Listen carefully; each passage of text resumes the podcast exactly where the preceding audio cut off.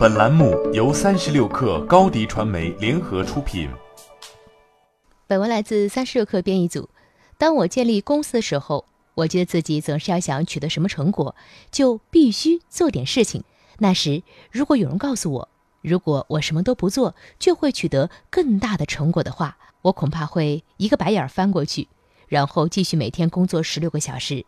我认为，想要取得成功，就必须不断的工作成长。然后再做下一件事情，无论那件事是什么。我们似乎都很忙碌，但是忙碌和成功不是一回事儿。而且我认为，如果我们把什么都不做作为更重要的任务，我们可能会发现自己收获了更多的成功，而不是拼命工作后却获得的一点点成功。但是少做或什么都不做，说起来容易，做起来难，尤其是在当前这种极度忙碌的社会里。现在，世界整体以忙碌和工作质量来衡量价值，在很多方面，忙碌已经成为一种身份象征。我们在潜意识里衡量一个人的价值，是基于他们工作了多少小时，压根儿不管他们是不是像无头苍蝇一样跑来跑去。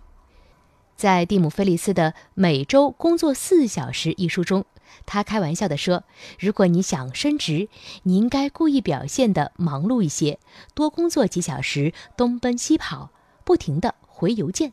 但是，我们所有人迟早都要问自己：我到底应该干什么？是忙忙碌碌、稀里糊涂，还是去做一些有意义的事情？”有趣的是，当我们去审视地球上最伟大的思想者的时候，我们却发现了一个有趣的共性：他们什么都没做。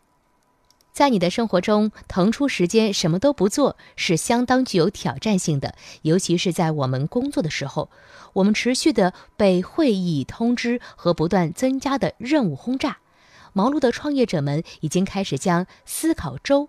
加入到他们的年度日程中，他们会花一周的时间来反思、阅读、思考和生活在企业之外的世界。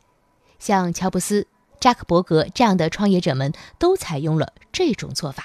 而最初让思考周出名的是比尔·盖茨。多年来，在管理微软公司的时候，比尔·盖茨每年都会抽出两周的时间来思考问题，不是休假，而是真正的不做任何事情的时间。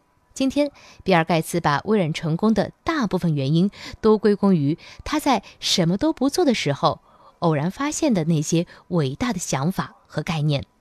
不过，思考周也不是说就一个人，你也可以跟家人在一起。每年，我都会从公司至少休一周的假，然后回到家乡帮助父母收割橄榄。